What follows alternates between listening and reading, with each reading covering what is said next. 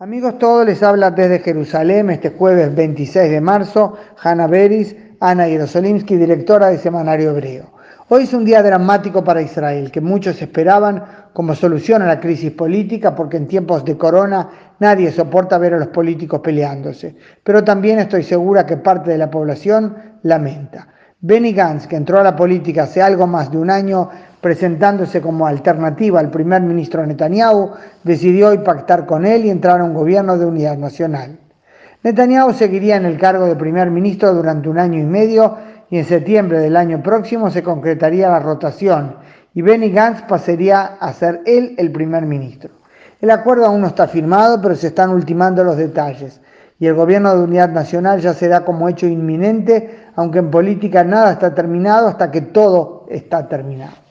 El otro fuerte hecho político de la jornada es que esa decisión de Gantz precipitó el cisma en el partido Cajol Laván, que recordemos era fruto de una alianza entre tres partidos, pues sus dos ex socios, Yair Lapid y Moshe Alon, se dijeron esta noche sumamente decepcionados y acusaron a Gantz de haberse arrastrado, según sus palabras, al gobierno de Netanyahu. Fuimos juntos, dijo Lapid, porque Benny Gantz me miró a los ojos y me dijo que no se sentará con este mal gobierno, y yo le creí. Pero hoy lo hace y con ello roba los votos de más de un millón de israelíes que querían una alternativa como aire para respirar. Palabras duras, por cierto.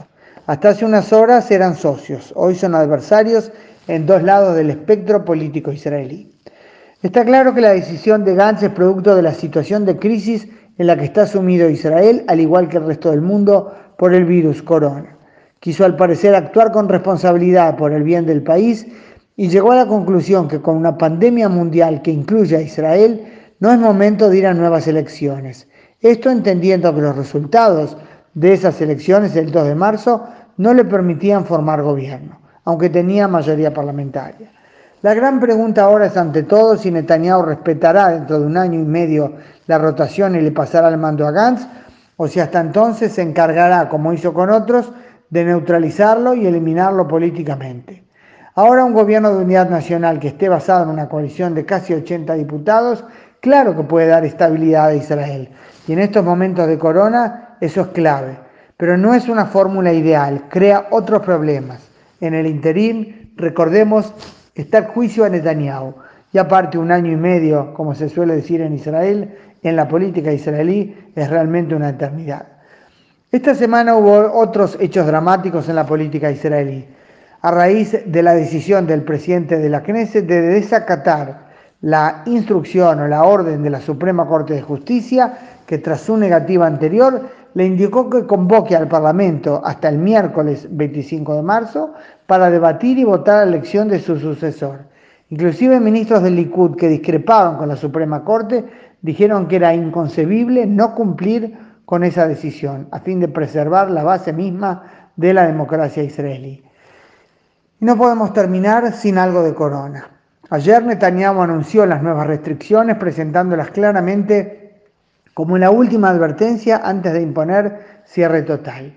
No se puede salir a más de 100 metros de la casa, salvo para compras esenciales de comida y remedios, aunque eso es bastante difícil de hacer cumplir a la perfección.